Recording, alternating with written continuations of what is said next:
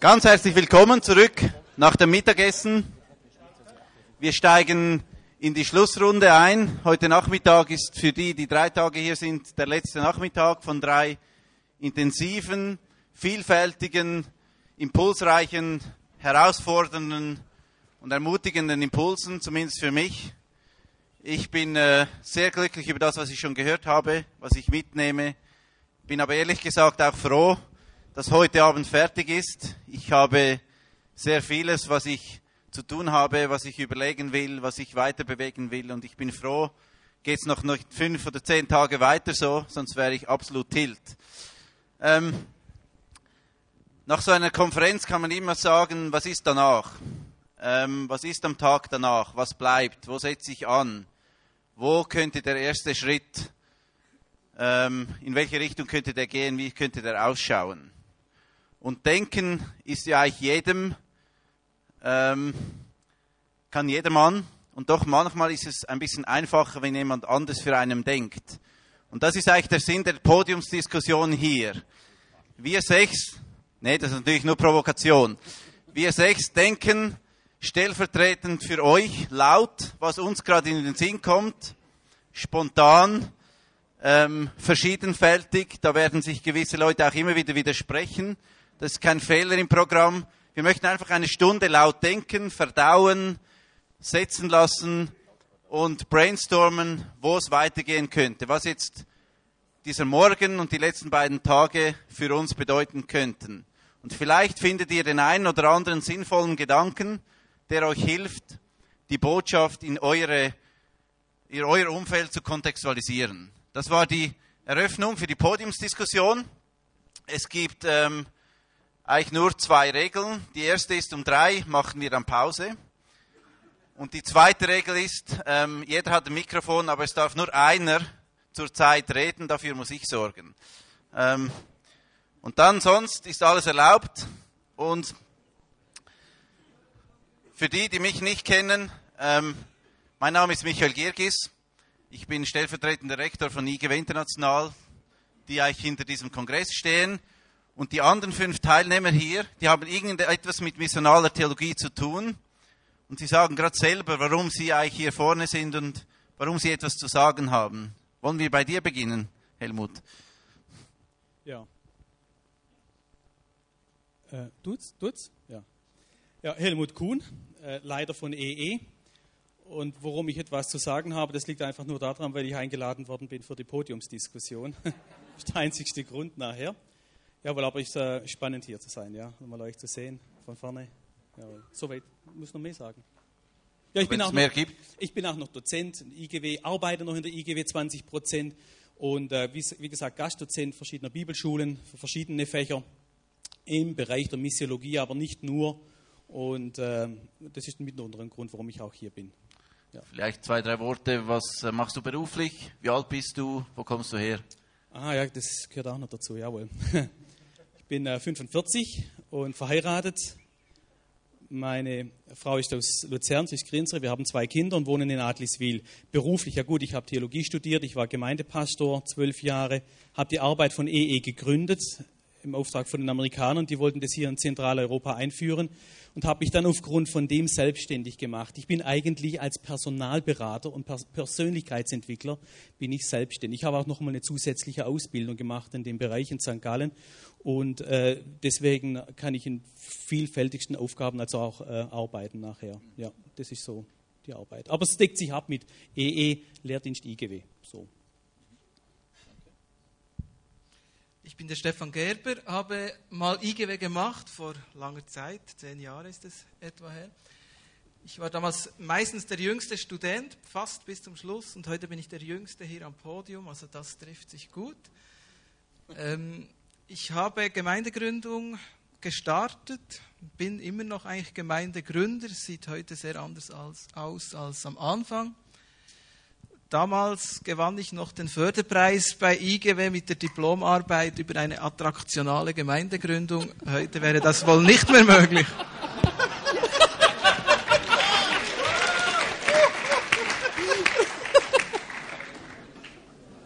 Herzlichen Dank. Willst du gerade weiterfahren? Ähm, Ich bin Marc Nussbaumer. Ich bin seit 17 Jahren Pfarrer in der evangelisch-methodistischen Kirche in der Schweiz. Ich habe zeitweise ein Teilzeitprogramm gemacht in Schulung und Beratung in der ganzen Kirche in der Schweiz und Deutschland. Im Moment bin ich Pfarrer mit einem Kollegen zusammen, Thomas Matter, in der Region hier in Lenzburg. Wir haben vor acht Jahren miteinander die Kirchenleitung gefragt, ob wir eine Gemeinde ähm, eigentlich neu gründen dürfen, aus den Wurzeln heraus, aus den Restbeständen heraus und eine missionarische Existenz in, in der Region zu leben. Wir haben noch nicht gewusst, dass man dem missional sagt, aber das haben wir jetzt seit acht Jahren gemacht und wir sind ziemlich verwundert, was passiert ist. Und Michael hat gesagt, ich soll da vorbeikommen. Dankeschön. Ich bin Marius Bühlmann, ich komme aus Bern, der schönsten Stadt der Welt. Und hoffe natürlich, dass jeder das über seine Stadt auch sagt. Ne? Ich bin äh, Mitglied des Leitungsteams der Vignette Bern, also nicht der Leiter, wie da oben steht. Wir leiten das als Team.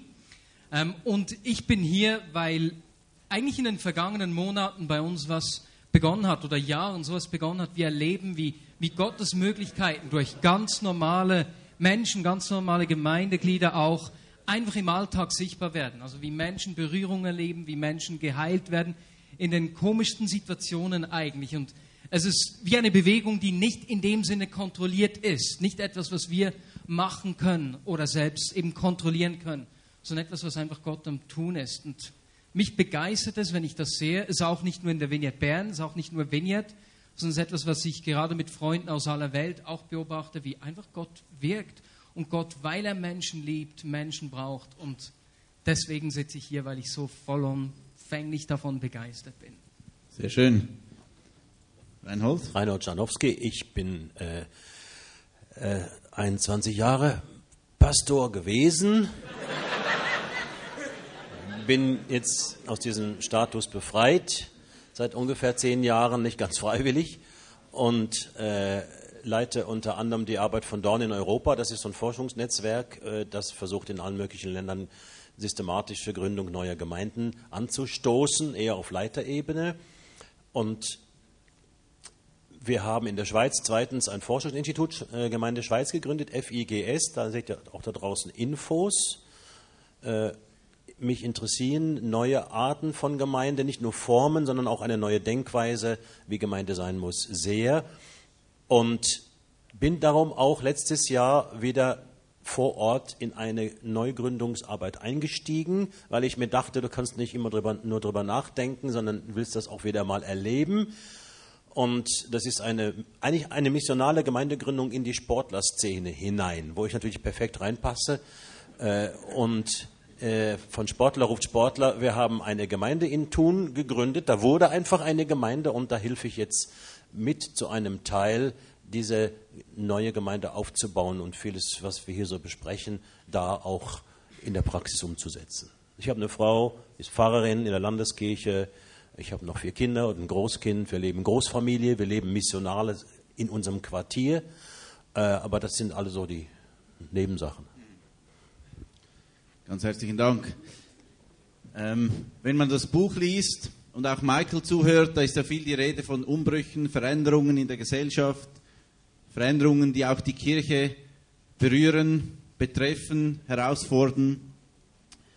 Ähm, ich möchte mal provokativ sagen, wenn man dann auf der anderen Seite hört, die Moderne ist vorbei, die Postmoderne, die geht auch bald wieder zu Ende, können wir nicht einfach warten, bis alles wieder so ist wie früher und dann geht es wieder so, wie es jetzt geht? Was würdest du dazu meinen, Reinhold? Müssen wir wirklich auf diese Veränderungen einsteigen oder können wir hoffen, dass es bald wieder bestens läuft?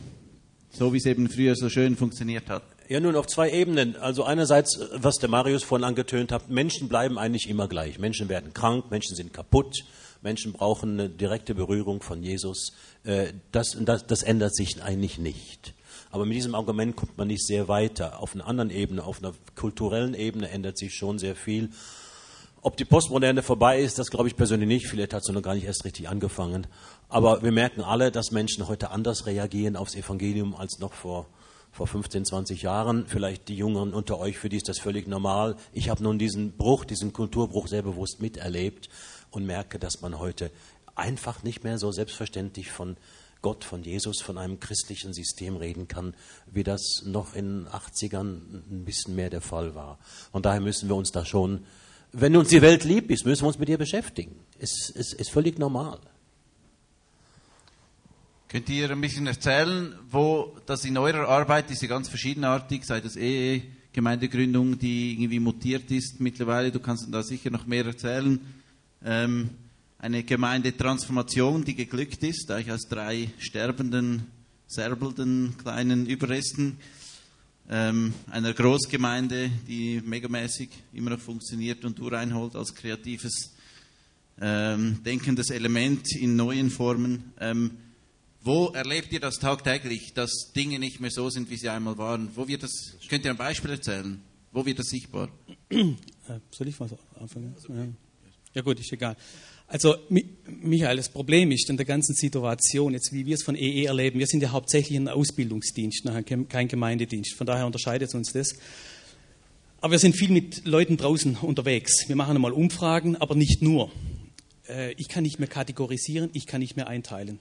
Ich weiß ehrlich gesagt nicht mehr, wo fängt das Postmoderne an, wo hört es auf, wenn ich die Leute sehe. Es kippt so schnell, was Wertevorstellungen anbelangt, sowieso um die Zürcher Gegend, aber auch schon auf dem Land, dass es so schwimmend, so fließend, fließende übergeht zwischen Postmoderne, Post-Postmoderne. Das nennt man einfach, wenn die Leute überhaupt nirgends mehr reinpassen, wenn sie schon wieder so offen sind fürs Evangelium, weil die, Vor also die Eltern oder Großeltern aus der Kirche ausgetreten sind nachher wir können es fast nicht mehr einordnen. Wir haben Traditionalisten auf der Straße, die wir treffen oder auch sonst im Umfeld. Leute, wenig Atheisten, aber ziemlich viele Esoteriker und die schwimmen überall rum. Die nehmen überall Menschenbilder in sich auf, sodass man es fast nicht mehr auf einen Nenner bringt und benennen kann, in welcher Gesellschaftsebene die überhaupt drin sind. Man kann höchstens davon ausgehen, bei uns, dass man verschiedene Plätze antrifft.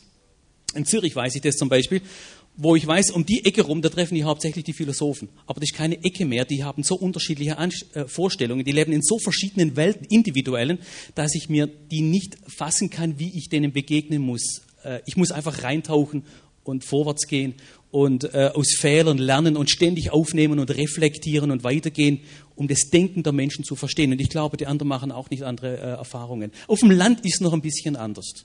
Aber das ist meine Erfahrung. Ich kann nicht mehr einteilen muss ich ehrlich sagen. Ich finde es so nicht mehr, wenn ich mit den Leuten unterwegs bin. Auch nicht von Älteren oder von Jüngeren nachher. Es schwimmt, die, die Wertvorstellungen schwimmen unterschiedlich in verschiedene Systeme rein. Ist spannend. Also du würdest sagen, die Vielfältigkeit, die Subkulturen, das ja. ist alles sehr komplex und vielfältig geworden. Das ja, ist nicht mehr so einfach. In städtischen Gegenden sehr stark. Ja. Basel, Zürich massiv, aber auch Luzern. Hängt vielleicht mit dem Tourismus zusammen, ich weiß Menschen sind ganz verschieden, das heißt, wir müssen verschieden auf sie reagieren. Das ist so deine Erfahrung. Sehr individuell. Okay. Ja. Dankeschön. Wer will weitermachen? Ja, verschieden sind, sie sind sehr verschieden, was ihre persönlichen Geschichten und Wertvorstellungen und Erlebnisse betrifft. Aber wenn ich versuche, also für mich in der Kirche und, und in der Gemeindearbeit wird es immer deutlicher, dass es uns ganz locker dazu führt, die elementarsten Erfahrungen in Mensch und Gott und Gnade und, und Verlorenheit oder so ganz einfach zu buchstabieren. Und der Rest gestaltet sich dann sehr bunt. Also es gibt eine Einsamkeit durch den Individualismus und eine Selbstbezogenheit oder Ich-Bezogenheit, die weh macht und einsam macht. Das erleben fast alle. Aber darüber reden wir nicht im ersten Gespräch, außer es ist anonym und irgendwie spontan, in welchem Milieu ist, da geht es auch, oder? Also wenn du mit fremden Leuten irgendwo mal in einer Beiz sitzt, und lange Zeit hast, dann kommen die wichtigsten Themen sofort auf den Tisch, weil man nachher wieder weg ist. Das ist wie ein Schutzraum, wo man das mal ausbreiten kann. Also diese, diese, diese, diese Bereitschaft zu machen, was man will, hat eine Einsamkeit zur Folge, über die man nicht so leicht reden kann. Und es geht immer noch darum, dass ich in dieser Unvollkommenheit erleben kann, ich muss mich eigentlich nicht rechtfertigen. Ich kann mit Gott anfangen, da wo ich jetzt bin. Das ist, früher heißt das Rechtfertigung des Sünders. Heute muss man es einfach anders sagen. weil der Sünder, den man so hört, das ist, der ist es nicht. Es geht nicht um, du hast etwas falsch gemacht. Es geht darum, dass du eigentlich Mühe hast, dass du nicht so sein kannst, wie du möchtest. Oder dass deine Partnerin nicht so ist, wie du dir das wünschst und deine Kinder auch nicht und alle rundherum. Und dass du dauernd wechseln musst und wieder vorne anfangen musst, weil es irgendwann nach einer Weile doch menschlicher zugeht, als du dachtest. Und das hat mit dieser Unvollkommenheit zu tun. Und das Dritte ist die Erfahrung, was viele Leute gar nicht kennen, aber jetzt wieder neu entdecken.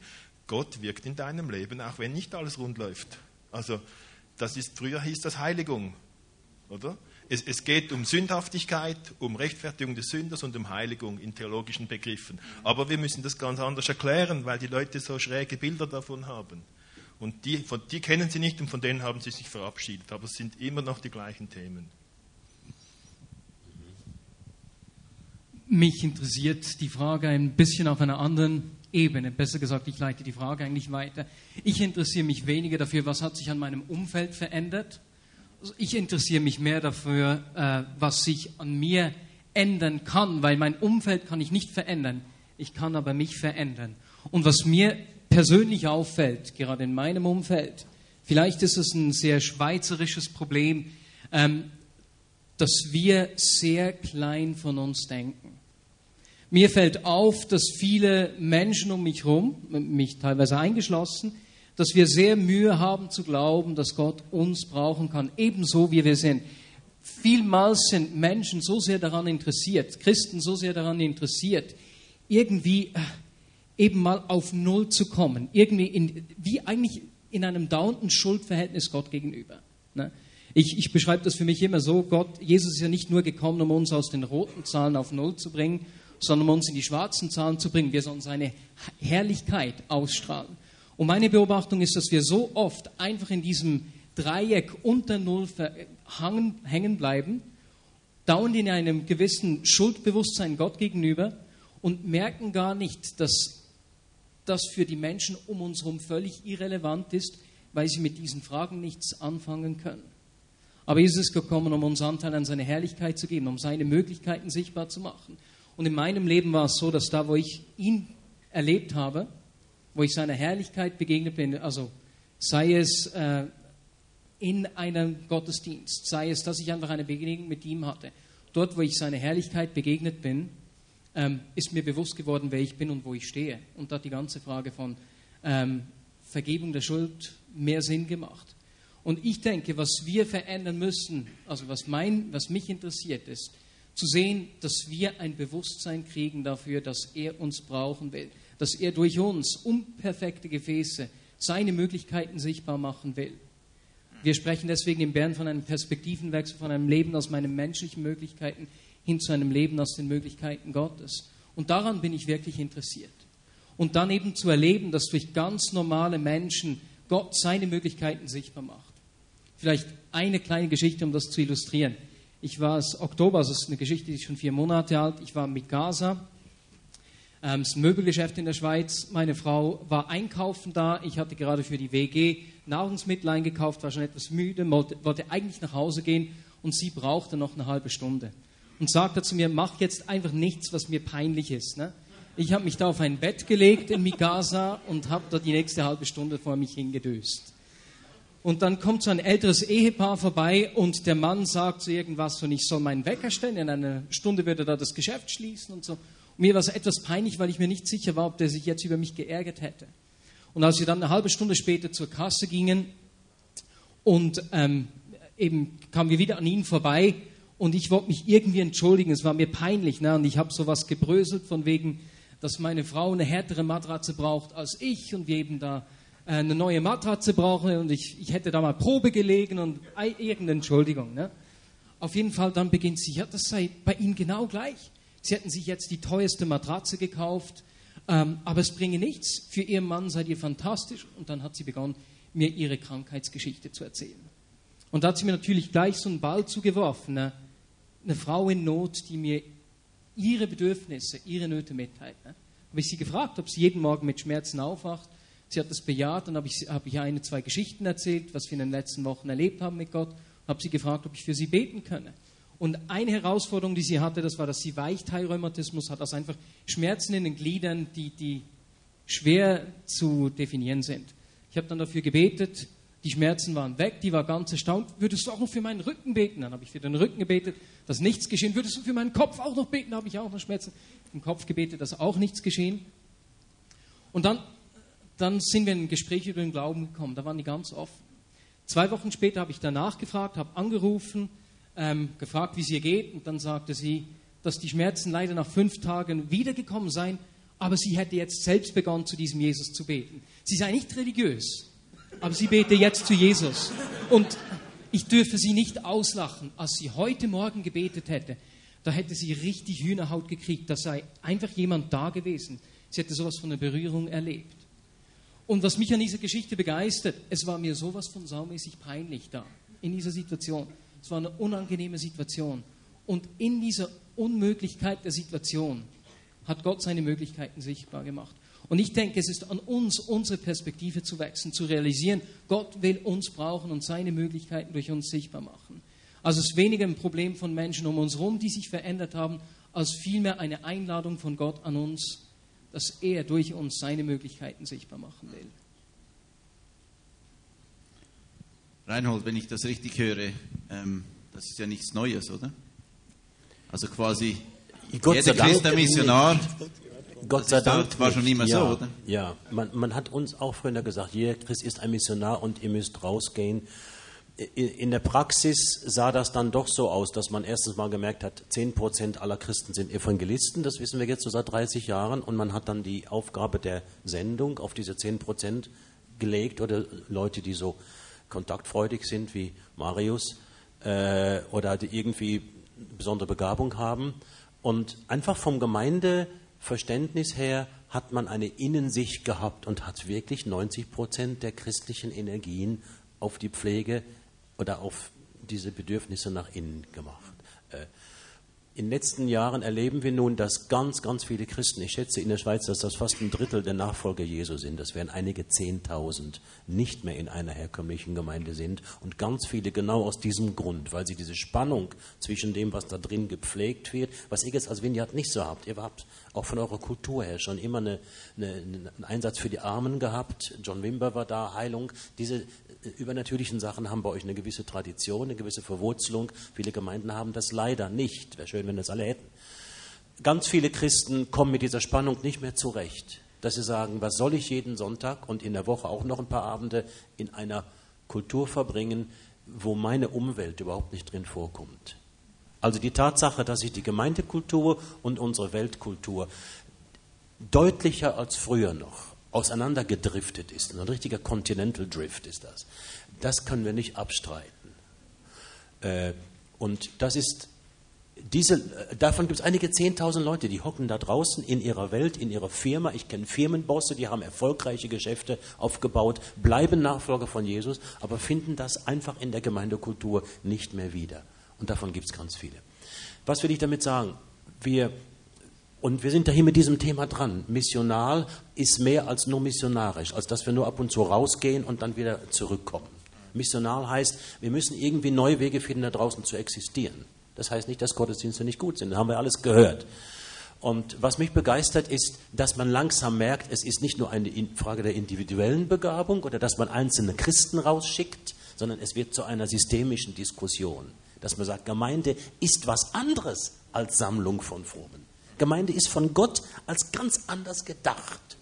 Als ich in der FEG anfing in 1980, Steffisburg, habe ich das intuitiv so gesagt. Ich habe das nicht so, so, so klar sagen können, aber ich, ich habe gesagt, wir wollen jetzt hier so sein, mitten im Dorf, in diesem alten Haus hier, dass, wir, dass, dass jeder, der zu uns reinkommt, ohne Kulturschock hier rein und rausgehen kann. Und, und äh, ich habe die Sprache, die Musik, alles so angepasst, dass wir möglichst auf Augenhöhe mit den Leuten um uns herum waren. Was dazu geführt hat, dass ein paar hundert Leute in diesen 18 Jahren zum Glauben gekommen sind und dass äh, das Ganze recht gewachsen ist. Und doch muss ich jetzt rückblickend sagen, wir waren noch nicht missionar. Wir waren zwar sehr missionarisch, wir waren nicht bewusst missional. Wir haben immer nur gesagt, hier kommt hier zu uns rein.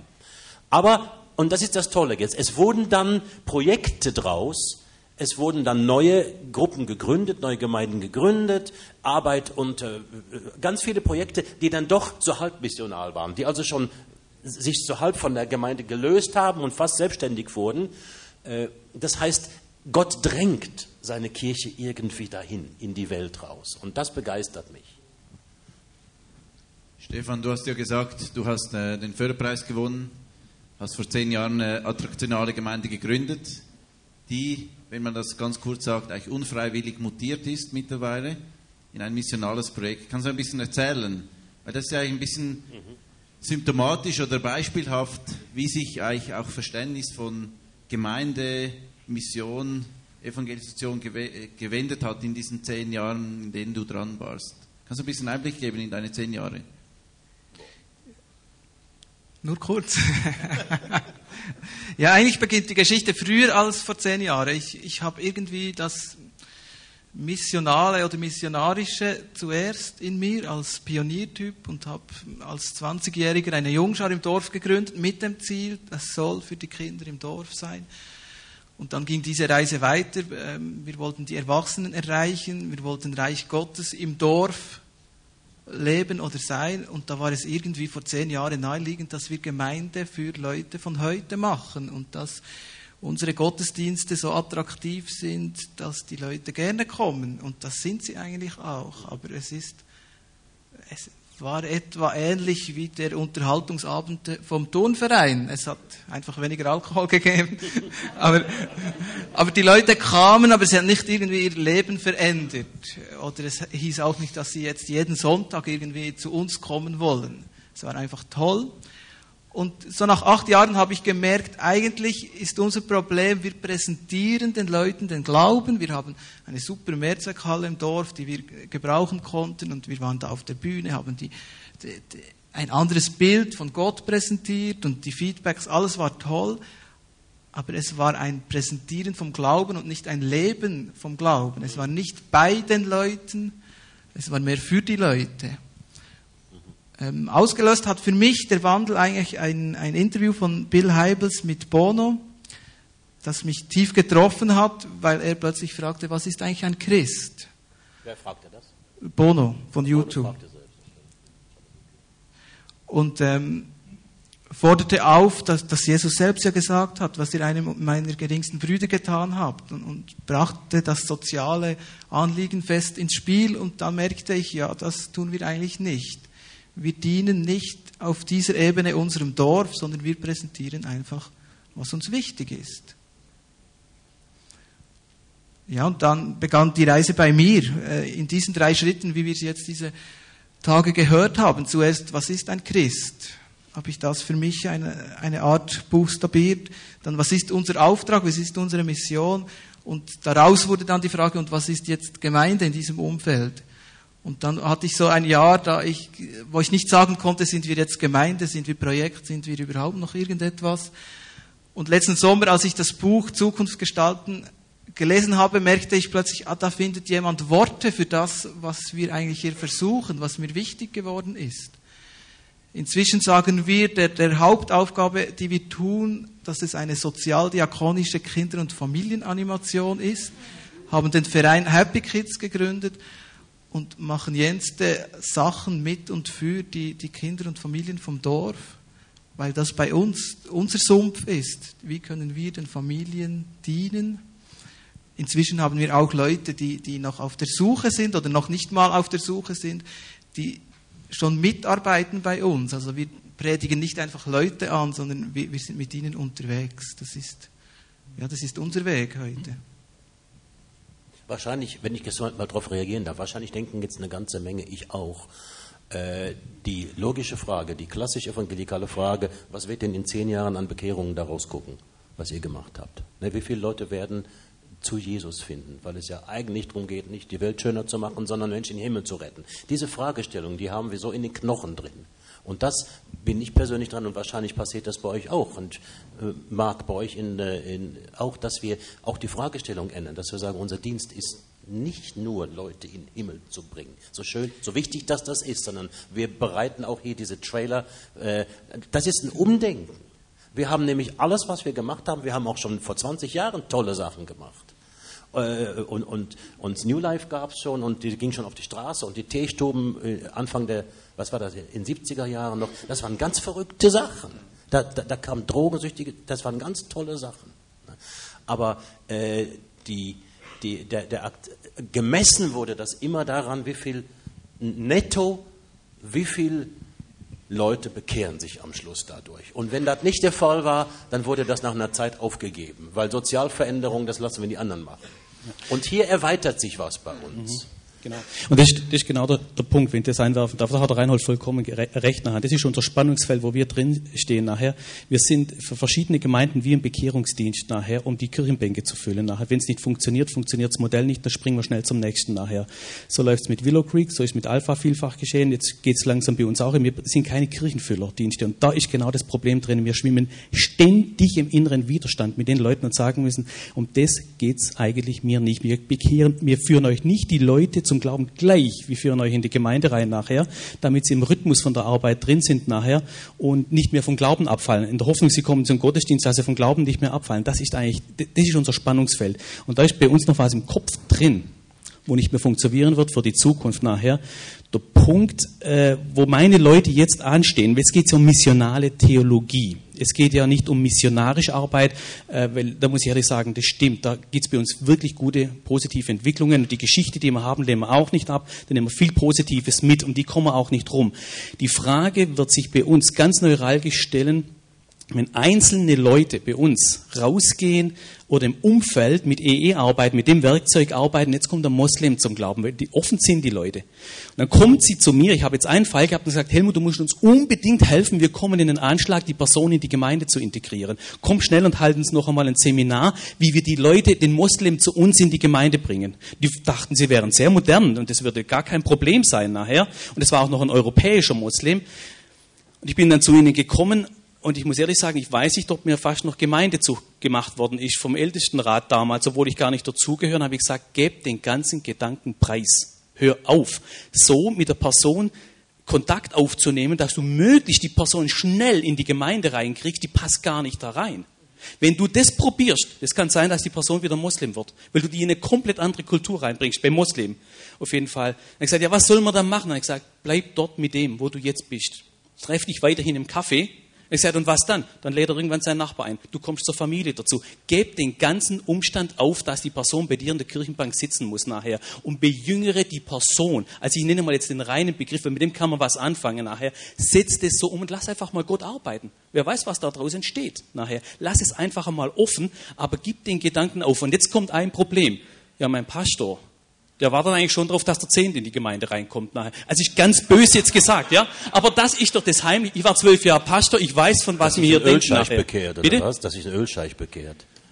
Ja, zum Beispiel. Er war, kein, er war kein Araber, von daher wäre das sowieso nicht möglich gewesen nachher. Aber der Punkt ist es, es wird bei uns erst dann als wirklich missionarische Arbeit angerechnet, wenn die Person in der Gemeinde integriert ist. Und das funktioniert nicht mehr und da hakt das meiste. Und da kommen wir auch mit EE so nicht mehr weiter. Wir sagen, bleib draußen, bleib wo du bist, mach da draußen einen Alpha-Kurs, wenn du einen machen willst, und lass es mal bei dem und sieh, was Gott dann, da, ja.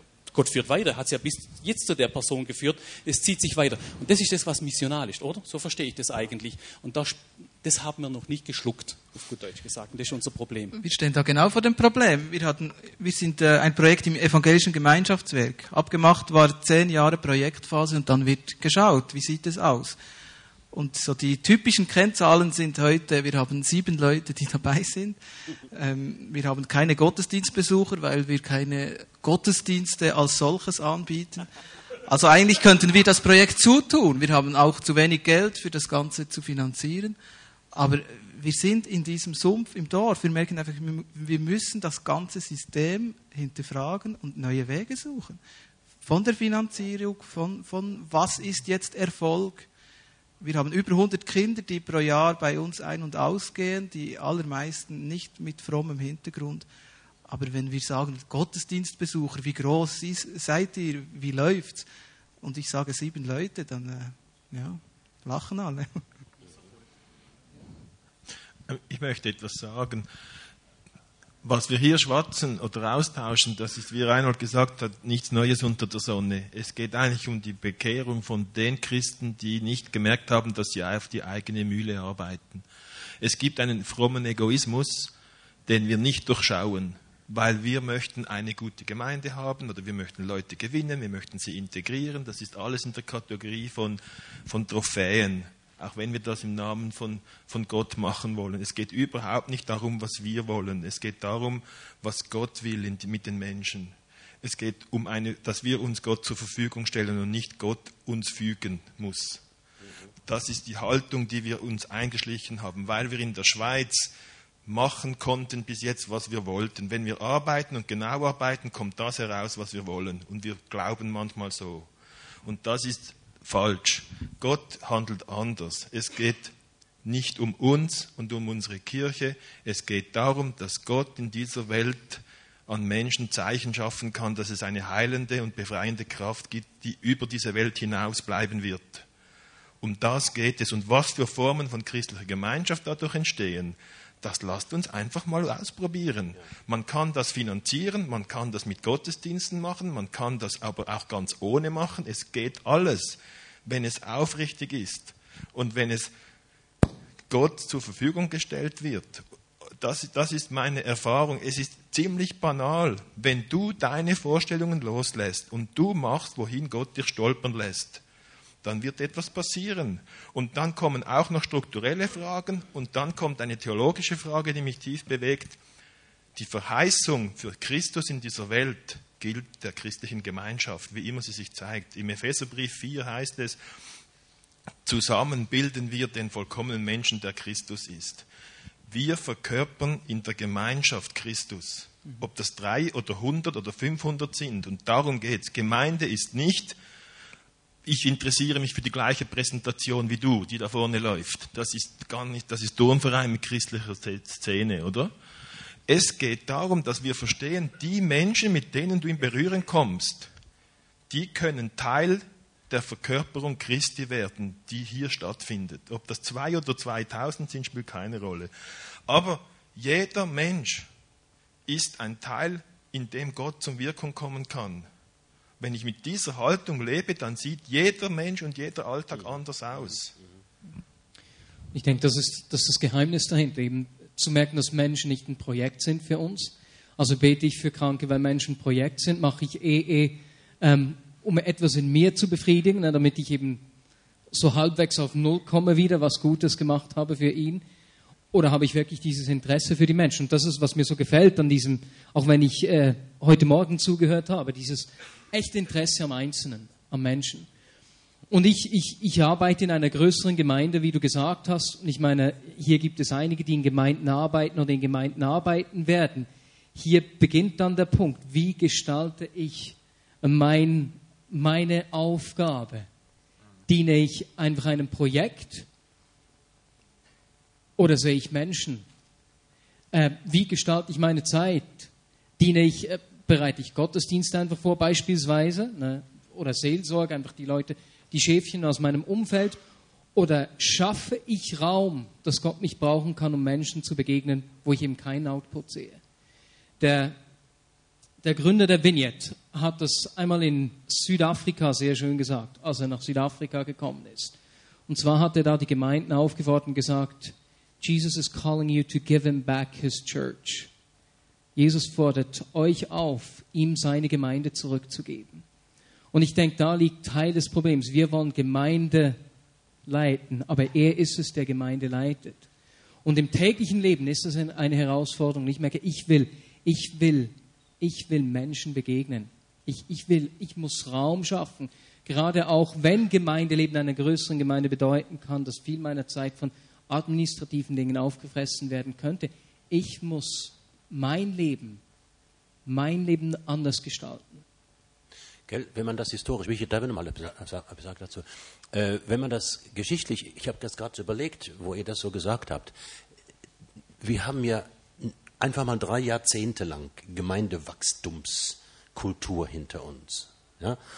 Äh, wir sind alle irgendwo, viele sind ein Kind davon, auch IGW und vieles, was hier bei uns im Westen passiert ist. Also eine Fixierung auf Gemeinde.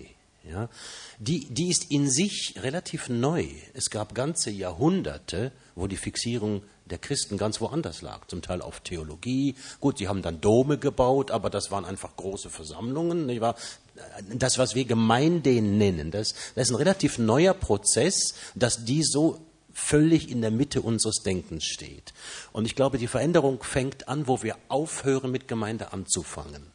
Wo wir wirklich, wie ich das gesagt habe, mit Menschen anfangen, mit Gott anfangen, mit dem, was er tut, anfangen und gucken, was da draus wird. Also das ist eine, ein Umdenken, das habe ich persönlich auch sehr bewusst machen müssen, weil als Pastor äh, war mein ganzes, mein Denken fing mit Gemeinde an. Und überall, wo ich das heute so sehe, wo Gott was Neues tut, da merken Sie mal irgendwann, wir müssen mal aufhören, immer zuerst die Frage der Gemeinde zu stellen. Und das, und das ist also erfrischend an dem, was Michael sagt. Gemeinde ist nachher ein, ein Produkt, ein fast zufälliges Produkt, was nachher rauskommt. Und nicht so sehr das allererste. Aber, und, und jetzt kommt die theologische Frage, was du vorhin gesagt hast, ne, weil Gemeinde ist theologisch gesehen der Leib Christi. Und wir haben das, was du da vorhin ganz toll ausgedrückt hast, immer mit unseren Organisationen identifiziert. Und darum hatten wir auch die theologische Rechtfertigung vom Epheserbrief her, praktisch immer mit Gemeinde anzufangen. Die Gemeinde ist quasi das Wichtigste in der ganzen Welt. Und, und da sind wir in eine kulturelle Sackgasse reingelaufen. Und die durchbrechen wir jetzt. Zu, zugunsten fast eines größeren Bildes von Gemeinde, das auch in der Kneipe oder wo auch immer stattfinden kann. Also man kann fast paradox sagen, Gemeinde löst sich in die Welt auf, um ihre wahre Bedeutung als, als das, was Jesus tut, äh, zu gewinnen. Und sie aus unseren kleinen, gepflegten, äh, strukturellen Vorstellungen zu befreien ich würde nicht sagen, Gemeinde löst sich auf, sondern von meinem Gemeindeverständnis, die Vignette Bern, wenn ich in eine Kneipe gehe und mit einem Menschen spreche, mhm. ist die Vignette Bern dort. Wenn ich, wenn ich auf, dem, auf der Straße ja, oder meinem Nachbarn begegne, ja. mhm. dann ist die Vignette Bern dort. Also nicht die Gemeinde löst sich auf, sondern ja. meine Vorstellung, was Gemeinde ist und wo sich Gemeinde abspielt. Ja. Aber es, es, ist doch ein Reinfließen. Es ist eine Befreiung aus diesen strukturellen. Ja, Dingen. aber es ist ganz wichtig, dass wir das nicht als Zusatzprogramm zur normalen Familien- und Erwerbstätigkeit formulieren. Ja. Das überfordert die Leute. Wir machen nicht Gemeinde neben dem, was wir sonst sind. Wir leben als Christen in einer christlichen Gemeinschaft in unserer Umgebung. Es ist entscheidend, dass zum Beispiel, wenn wir uns versammeln, sei es im Gottesdienst oder in einer Gruppe, dass wir das besprechen, was unser Leben ausmacht und wie mhm. wir da Gott erleben und wie Gott da hineinwirken kann. Nicht eine Zusatzleistung. Mhm. Ich meine, als ich vor 18 Jahren, da war ich noch Sekundarlehrer, da hat ein Kollege zu mir gesagt, Marc, ich möchte einmal mit so Christen zusammensitzen, aber erste, erstes Prinzip wäre mehr Nicht-Christen als Christen in der Runde. Zweites Prinzip, ich möchte aber nicht sieben Tage in der Woche hetzen. Ich habe schon genug zu tun mit fünf Tagen Schule und noch ein bisschen Freizeit und Partnerschaft, aber die Christen, die sind sieben Tage voll im Einsatz, oder? So nicht. Und dort hat es mir geschnallt, dass wir das nicht addieren zu einem anderen Leben. Es gibt eine Form. Und das heißt, lebe mit Christus. Und zwar alles. Und darum, wenn ich Pastor bin, muss in der Gemeindeversammlung, also vor neun oder zehn Jahren habe ich Bill Heibels zum ersten Mal gehört auf Krishona. Und er hat gesagt am Schluss, als er gefragt wurde in der Fragerunde, was sollen wir in Europa machen? Wir haben alle Modelle ausprobiert, ist nicht geglückt. Und die großen amerikanischen Propheten kommen nie nach Europa und machen das hier. Sie machen das nur in ihren Büchern und in Nordamerika. Ähm, und dann hat er gesagt, ich weiß nicht, was ihr in Europa machen müsst, aber was bei ihm der Anfang gewesen war, ist Stop Playing Church. Diese drei Worte haben für mich gesagt, was ich seit acht oder neun Jahren gespürt habe. Mach das, was dir wirklich gut tut. Und ich habe erlebt in den hoffnungslos, hoffnungslos eingeschätzten kleinen EMK-Gemeinden, wo mir Leute gesagt haben, wieso fängst du nicht neu an und verlässt du die EMK, wenn das Pferd tot ist, musst du absteigen und so, all diese Sprüche, oder? Ähm, habe ich gesagt, es geht nicht darum, Gott kann Tote erwecken und wenn in einer hoffnungslosen Situation Gott wieder etwas machen darf, es geht um die Frage, was hat Gott mit uns hier vor und nicht, was haben wir hier mit Gott vor. Gut, danke. Darf ich da mal einbinden nachher? Du bist Pastor. Jetzt kommt bei dir jemand. Gut, ja. Okay, ist okay. Wenn es euch hilft, ist es gut. Wachen die anderen wieder auf, genau. Aber der Punkt ist, jetzt bist du Pastor. Jetzt kommt aber eine Gruppe von Leuten auf dich zu, die haben so ein wildes Projekt, dass sie sagen, los, wir gehen raus, ohne die Absicht, dass alles wieder attraktional eingebunden wird. Jetzt hast Ist du kein Ältesten- Problem. Ist gar kein Problem. Nein. Ist gut. Hast Weil du Leute in das deiner Gemeinde hier, wo hier sitzen, dass sie es gleich hören, oder? Nein, es hat einer aus meiner Gemeinde, glaube ich, hier. Ja. Aber Und was machen jetzt deine Ältesten und was machen die Gruppierungen in der Gemeinde, die die Arbeit finanzieren und Druck ausüben? die drücken weißt du, wie ich keinen- meine? Ja, diese, Weißt du, das Bekehrung, ist ja das diese Problem. Bekehrung haben wir hinter uns. Die Leitung, die Leitung bestimmt nicht die Projekte, sondern die Leitung stabilisiert und ermöglicht. Der Finanzausschuss sucht Geld für dieses Projekt und bewilligt es nicht. Es geht völlig umgekehrt. Die Leute, die von Finanzen und Strukturen und Gebäude her arbeiten in der Gemeinde, die ermöglichen die Projekte. Wir haben vor acht Jahren sind wir durch unseren Prozess auf die Geschichte gestoßen von Jesus mit der Frau am Brunnen. Ähm, Jesus sitzt dort, ist müde, so wie eine Gemeinde, und dann kommt die Frau am Nachmittag. Und dann geht es um das Wasser und irgendwann geht es um den Durst der Seele. Und das ist der Rhythmus, der heute hier geht. Es geht darum, dass irgendwo Menschen so einander begegnen, dass sie über das normale Thema zur Sehnsucht des Herzens vorstoßen. Und auf dieser Schiene steigen alle Leute auf. Und die Gemeinde, wenn sie sich versammelt, zum Gottesdienst oder zu, zu einer Sitzung oder so, muss immer diese Modelle und diese Ideen fördern. Und dann geht es um Mentoring und es geht um Finanzmittel freisetzen. Da kann die 90-jährige Großmutter dir 10.000 Franken geben und dein Projekt ist finanziert. Also die, die betet dann dafür, die geht nicht selber dorthin und wir erzählen dann einander, was habt ihr mit Gott und miteinander erlebt. Und ob wir dann 10.000 sind im Gottesdienst oder 10, 100 mal nur, nur 50 Leute, spielt keine Rolle. Du musst einfach, so wie Jesus, der heilt 10 Aussätzige und einer kommt und sagt, danke, unsere Quote kann nicht größer sein. Zehnmal mehr austeilen, als der Rücklauf ist.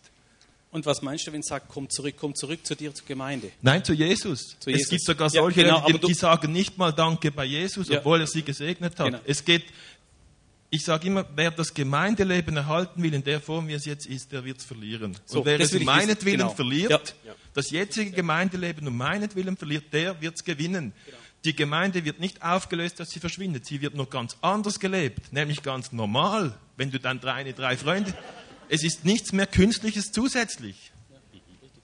Das möchte ich gerne unterstreichen. Du hast gesagt, ähm, ihr habt diese Bekehrung hinter euch. Ähm, ich bin froh, bist du Pastor und du bist noch EMK-Pastor, weil ich dürfte das nicht sagen, was du gerade gesagt hast. Ähm, wenn ich mir jetzt vorstelle, ich wäre immer noch Pastor, ähm, wieso sollte das für mich gute Nachricht sein, was du da erzählst? Im Sinn von, du bedrohst ja eigentlich das, das Gewachsene, das Altherkömmliche, das, was so lange jetzt da sich so schön gebildet hat, ist ja eigentlich in Frage gestellt, zumindest ein bisschen relativiert. Ähm, wie Ja. hast du denn das hergebracht, dass es gute Nachricht war für dich als Pastor und für deine Gemeinde? Also wie, wie hast du diese Bekehrung? Und ich würde Ähm, sagen, es ist, wirklich, ist das meines? Nein, das ist ähm, mein- das ist Ja, ja, wirklich ein großer Denkprozess, der dahinter steht, ähm, eben wo man sagt, es ist schön, auch wenn es nicht attraktional hinzugefügt wird am Schluss. Es ist super, auch wenn sie nicht mal Danke sagen. Sie werden Jesus hinzugefügt, nicht der Gemeinde. Ich verstehe das alles und finde das biblisch richtig.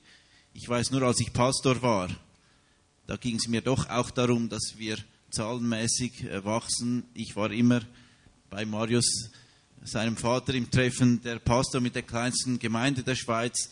Ähm, und das war sehr, sehr frustrierend, sehr demotivierend und im Nachhinein muss ich sagen, ging es mir doch eben auch darum, dass ich jemand bin und Jesus war schon auch wichtig. Ähm, von daher, ähm, wenn wir ehrlich sind, ist in der Gemeinde nicht nur Jesus wichtig. Wie kann man also diese Bekehrung herbeiführen? Ähm, ein genaues Rezept gibt es nicht, aber es geht mehr um Haltungen als um Handlungen. Eindeutig. Es ist viel wichtiger, dass du mit deinem innersten Herzen aufrichtig dich Jesus und den Menschen hinwendest, dass du Gott liebst von ganzem Herzen, dass du die Menschen wagst zu lieben und dass du dich lieben lässt von Menschen und von anderen und dass du nicht auf die falschen Formen von Liebe reinfällst, die dann deine Ehe und Familie kaputt machen. Also das ist nicht so einfach alles, aber, aber äh, es geht darum, dass die tieferen Nöte der Seele geheilt werden. Und daraus erwächst dann, erwächst dann eine Form von Gemeinschaft. Und die wächst wahrscheinlich sogar zahlenmäßig. Aber wir zählen nicht Gottesdienstbesucher, sondern Leute, die wir, denen wir gegegnet sind, die heilsam verändert wurden oder die trotz Niederlagen nicht aufgegeben haben oder die wieder zurückfinden zu einem Thema. Wir zählen anders. Aber Gott, es zählt jeder Mensch bei Gott. Und es ist insofern für jetzt Pastoren oder Pfarrer in der EMK, wir haben ja in, in der evangelisch, evangelikaleren Landschaft ziemlich einen durchschnittlichen bis mittelmäßig schlechten Ruf. ähm, es macht vom Null an abwärts. ähm, was mich tief berührt ist, wenn ich mal diesen Wettbewerb, der zwischen Pastoren und Christen besteht, einfach benenne und sage, wir haben keine Zeit mehr darüber Spielchen zu treiben. Lasst uns über die ehrlichen Ängste und Nöte austauschen. Wir sind eigentlich alle enttäuscht. Ganze Nacht gefischt, nichts gefangen, wir wissen auch nicht mehr, was machen. Dann kommt eine große Befreiung. Und dann kriege ich Freundschaften mit allen zusammen. Sage ich, ich ich kann dir schon sagen, komm, komm, wenn wir Gottesdienst feiern, sind wir mehr Leute als früher. Aber das ist nicht die Geschichte. Du musst schauen, was nachher zwei Stunden lang passiert, wenn die Leute einander erzählen, was sie erlebt haben. Das ist die Geschichte. Aber der Gottesdienst hat eine wichtige Rolle gespielt bei denen, die an diesem Ort irgendeine Gotteserfahrung gesucht haben. Es geht darum, dass sie dieser Kraft neu begegnen. Und ob das in einer traditionellen Form ist oder in einer ganz neuen, ist eigentlich egal. Es gibt so viele Varianten von Menschen heute, dass fast alles möglich ist, solange es diese Begegnung mit dem Heiligen oder dem nicht ganz Fassbaren, wenn das geschieht. Und es ist Zeit, dass wir das einfach erzählen. Und wir müssen dann die Gottesdienste so gestalten. Die können liturgisch sein mit einem Fürbittegebet, die können charismatisch sein mit einer halben Stunde Verspätung. Also, das ist egal. Oder? Das ist genau das, was wir eben in der vergangenen Zeit auch zu erleben begonnen haben. Also, gerade auch dieses Geschichten erzählen. Zu erzählen, was Gott tut. Wir sehen so schnell, was noch nicht ist. Und die Dinge, auf die wir schauen, denen wir Aufmerksamkeit geben, die werden wir auch, die werden wachsen in unserem Leben. Deswegen haben wir ganz extensiv begonnen zu erzählen, was Gott tut, diese Geschichten zu erzählen. Vielleicht eine kleine Geschichte von Andy. Ähm, eine, wir waren auch auf der Straße, wir machten so Einsätze teilweise. Diese Straßeneinsätze, da geht es eigentlich mehr darum, mich selbst zu trainieren, damit ich mir Gewohnheiten aneigne. Weil Gewohnheiten eignest du dir nur an, wenn du Dinge wieder und wieder tust. Und bei einem dieser Einsätze, da war ein Mann, dessen Rücken wurde geheilt, der war ganz begeistert, wollte unbedingt wissen, was sich die Vineyard trifft. Also ist Andi mit diesem Mann zur Vineyard gelaufen und auf dem Weg zurück begegnete er einer Schulkollegin. Diese Schulkollegin hatte seit einigen Jahren Kniebeschwerden, seit sie eine, äh, was hat sie, nicht Meniskus, Kreuzbandoperation, eine Kreuzbandoperation gehabt hatte. Und die hat gesagt, ich muss das erleben, sonst glaube ich das nicht. Und ihre Kollegin, die dabei war, die hat eigentlich gar nichts geglaubt. Da hat sie dann eingeladen mitzukommen. Die haben sich hingesetzt auf diesen Stuhl da beim Bahnhof in Bern. Ihr Knie nach mehreren Jahren Schmerzen wurde geheilt. Die Schmerzen sind weg und soweit er weiß, wir haben heute Mittag darüber gesprochen, sind sie heute noch, also einige Monate später, nach wie vor weg. Und die hat eine Begegnung mit Jesus erlebt. Und die Menschen, die sind offen, diese Begegnung zu erleben die hat dann auch ihr Leben Jesus gegeben. Also es ist ein Glücksfall jetzt, wo man dann auch noch was Positives da ähm, zahlenmäßig mitnehmen kann. Ihre Kollegin, die dabei war, die hat gesagt, die glaubte, überhaupt, glaubte eigentlich überhaupt nicht. Ähm, die hat gesagt, als die da gebetet haben, sie hätte richtig was über sich hinweggehen spüren und sie hätte am liebsten zu weinen begonnen. Absolut nichts mit Gott am Hut oder so.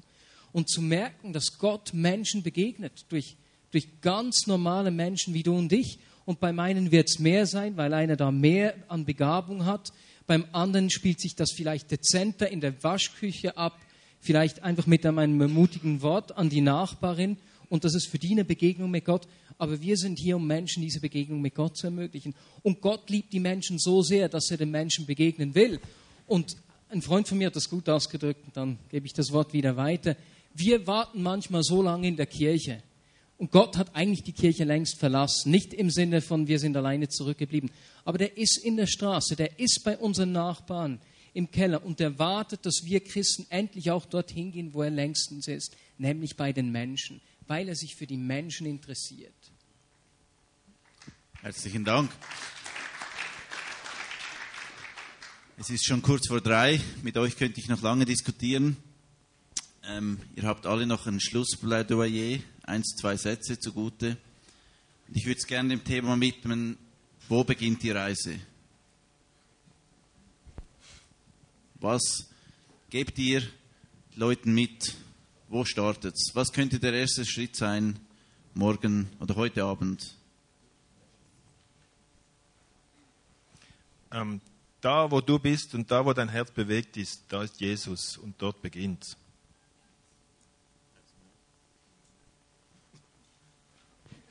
Ich habe da so ein Erlebnis, auch so nach drei Tagen Konferenz letztes Jahr, eine andere Konferenz, nicht IGW, hatte die Moderatorin in der letzten äh, Session gefragt, ja, was nehmen wir jetzt mit? So das Übliche, wie du jetzt auch gefragt hast.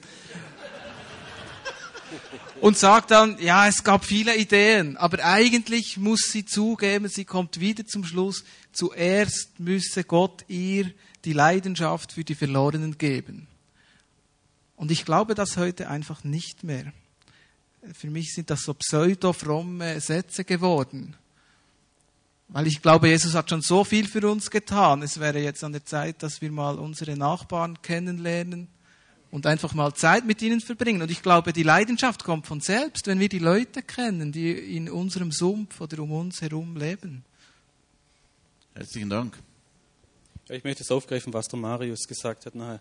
Ein guter Freund hat mir mal einen ganz guten Satz, er hat es mal gut auf den Nenner gebracht und hat gesagt, wenn du dort sein, wenn du dort sein willst, wo Jesus ist, dann musst du dort sein, wo die Verlorenen sind. Für die ist er gekommen. Und ich denke, das ist das, was, was die Begegnung eigentlich ausmacht. Und dort werden wir ihm begegnen und überrascht sein. Das ist auch das, was du sagst, im Prinzip. Ja. Ich persönlich, ich persönlich äh, habe lange die Menschen um uns herum primär als Verlorene äh, bezeichnet. Äh, ich würde das heute auch noch so sehen, aber mein, und ich gehe raus und hier ist nochmal eine Erweiterung oder, oder eine, eine, eine Umorientierung. Es gibt ja diese, äh, wie heißen die Dinge, das magische Auge. Ja, diese, diese komischen Bilder da, wo man, wo man so ein Bild anschaut, äh, drei Dimensionen, so ein 3D-Bild. Ne, also vorne sieht man nur einen Haufen, einen Haufen bunte Flecken, die überhaupt nichts bedeuten. Und dann musst du dein Auge so trainieren, dass du dahinter plötzlich eine andere Figur siehst. Einige Leute können das, andere können das. Meine Frau, die konnte das überhaupt nicht. Also das erste Mal so ein Ding gesehen hat, die hat geschrien, die sagt, endlich sehe ich das. Und dieses, äh, äh, ich bin in einem, in einem, in einem Prozess, wie ich meine Augenmuskeln, meine geistlichen Augenmuskeln umtrainiere, dass ich das sehe, was dahinter dran ist. Ich sehe, ich, ich fange an, Umrisse zu sehen hinter diesen bunten Flecken, die völlig äh, chaotisch sind, zum Teil auch in meinem Leben. Äh, dahinter ein Muster zu sehen, äh, das, äh, wie Gott in dieser Welt da ist und sein Reich am Bauen ist. Und das ist für mich ein ganz spannender Prozess. Also am Montag hinzugehen und sagen, so Gott, wo bist du jetzt dran? Ich suche nicht mal zuerst Verlorene, sondern ich weiß, wenn ich zuerst Verlorene suche, dann will ich sie gewinnen, dann will ich wieder diese Engführung, sondern ich, ich suche einfach mal Menschen und will mit denen ins Gespräch kommen und bin mal ganz gespannt, was Gott da draus macht. So, und Michael, jetzt, jetzt, jetzt mache ich noch einen zweiten. Ich, ich muss noch einen Werbespot machen. Wir haben nämlich ganz vorhin, vorhin über Gemeinde geredet. Und ich finde, dass in der Schweiz, dass die Schweiz gar nicht so schlecht dran ist. Bei manchem, was der Michael Frost gesagt hat, dachte ich, das haben wir hier schon bei uns in der Schweiz. Und wir haben dieses Forschungsinstitut gegründet, wo der Michael auch dabei ist, da muss er mich jetzt reden lassen, äh, weil wir, und, und, und wir haben am 9. Mai einen Forschungstag, draußen liegen Prospekte, wo wir genauso verschiedene Ausdrucksformen von Gemeinde, die in den letzten 20 Jahren entstanden sind, äh, mal zusammennehmen und mal gucken an, was gibt's denn da schon. Wir haben Praktiker, der Marc ist da, es wird unter anderem bei Marc in der Gemeinde sein, hier bei euch in 3x3 EMK. In der Gemeinde, wo ich Pastor in der Gemeinde. meine Gemeinde. Eben. Danke für die Korrektur. Also alle, die mal auch sehen möchten, wie das bei ihm vor Ort aussieht, die sollten jetzt zu dem Forschungstag kommen am 9. Mai, wo wir den ganzen Tag zusammensitzen und dann haben wir Vertreter verschiedener Ausdrucksformen von Gemeinde und die werden da sein und Rede und Antwort stehen, wie machen sie das jetzt? Ja, also ich lade euch da herzlich ein. Das ist fast eine Fortsetzung unserer heutigen Unterhaltung. Und ihr müsst euch das im Kalender anstreichen. Samstag, der 9. Mai. Danke. Danke für deine zwei, drei Sätze. Ich persönlich, ich, ich mache es für mich folgendermaßen. Und ich mache das wirklich so. Ah, ich muss mir Raum schaffen, Menschen zu begegnen. Das braucht Zeit. Ich muss mir Zeiträume schaffen. Mhm. Zweitens, ich, ich persönlich, ich muss mir Raum schaffen, mich auf das Wirken Gottes einzulassen. Weil ich, ich merke, Gott will jeden von uns brauchen, um seine Möglichkeiten sichtbar zu machen. Das übersteigt meine natürlichen Möglichkeiten. Ich beschreibe es immer so, in der Schule war ich saugut im Fußballspielen, ich war katastrophal im Kunstturnen. Ich habe immer versucht, das Kunstturnen zu umgehen. Ich weiß nicht, wem das auch so gegangen ist. Wir tun die Dinge, die wir gut tun können. Das Übernatürliche übersteigt meine Möglichkeiten. Deswegen braucht es diesen, ich muss mich überwinden, mich darauf einzulassen, dass Gott mich in Situationen brauchen kann, die meine Möglichkeiten übersteigen. Deswegen zwinge ich mich immer wieder in Situationen reinzukommen, wo ich eben dem ausgeliefert bin, weil ich will bei mir Gewohnheiten, ich will mir Gewohnheiten aneignen, dass ich mit seinen Möglichkeiten rechne und nicht nur mit dem, was ich selbst tun kann. Es können Einsätze sein. Ich mache jetzt nicht einen Werbespot, wir machen auch eine Konferenz, machen tatsächlich am Pfingsten, aber das lasse ich jetzt hier sein. Ich merke, ich muss mich immer wieder herausfordern, denn ich will mit meinem Leben seine Möglichkeiten sichtbar machen. Ganz herzlichen Dank, Helmut, ähm, Stefan, sorry, Reinhold, Marius und ähm, Marc. Wenn ihr mit ihnen persönlich redet, dann steckt noch viel mehr dahinter, als wir in dieser kurzen Zeit ähm, hineinschauen konnten. Auch Marks Geschichte mit diesen drei EMKs, die nun eine neue geworden sind, ist sehr faszinierend und sehr hoffnungsvoll, weil da etwas Beständiges, Bestehendes Bewährtes zu neuem Leben gekommen ist. Und das ist auch Innovation, das ist auch missional, das ist genauso gleichwertig wie etwas Neues, das entsteht. Und das finde ich immer sehr hoffnungsvoll. Und ich denke, Gott ist so kreativ, dass er mit jedem von uns einen anderen, eigenen, passenden Weg geht. Und ich hoffe, dass ihr etwas mitnehmt aus dieser Diskussion, das ihr jetzt dann gleich auch lesen könnt. Es ist ein Zitat eines Afrika-Missionars, David Livingstone, der hat gesagt, ich bin bereit, überall hinzugehen, vorausgesetzt, der Weg führt vorwärts. Und ich hoffe, das wird unser Motto für unser persönliches Leben, egal ob wir Pastoren sind, möchte gern Ex-Pastoren oder werdende oder bewusste Nicht-Pastoren. Das ist gut. Möchte gerne Ex-Pastoren. Das gibt's auch. Ähm, die Herausforderung ist für alle dieselbe. Es gibt eigentlich keine Unterteilung in Pastoren, Nicht-Pastoren, in Laien und Vollzeiter und Priester und Nicht-Priester. Ich denke, die Herausforderung, die stellt jeden von uns und die stellt unser Leben auf den Kopf. Und das Motto könnte eigentlich sein, ich bin willig, diesem Jesus nachzufolgen, Hauptsache es führt vorwärts, egal wo es mich hinführt. Und ich denke, das kann auch als Pastor das Motto sein, das biblisch ist und das zwar herausfordernd ist und das letztlich zum Heil führt, führt in der eigenen Gemeinde und doch vieles anders werden lässt, als man das gerne hätte. Und damit möchte ich diese Podiumsdiskussion schließen. Herzlichen Dank für eure Aufmerksamkeit. Wir fahren hier in zehn Minuten weiter am Viertel nach. Um halb vier wird dann Michael noch in die Schlussrunde starten und um halb fünf entlassen wir euch zu Schweiz-Moldawien. Okay. Hopp, Schweiz! Herzlichen Dank.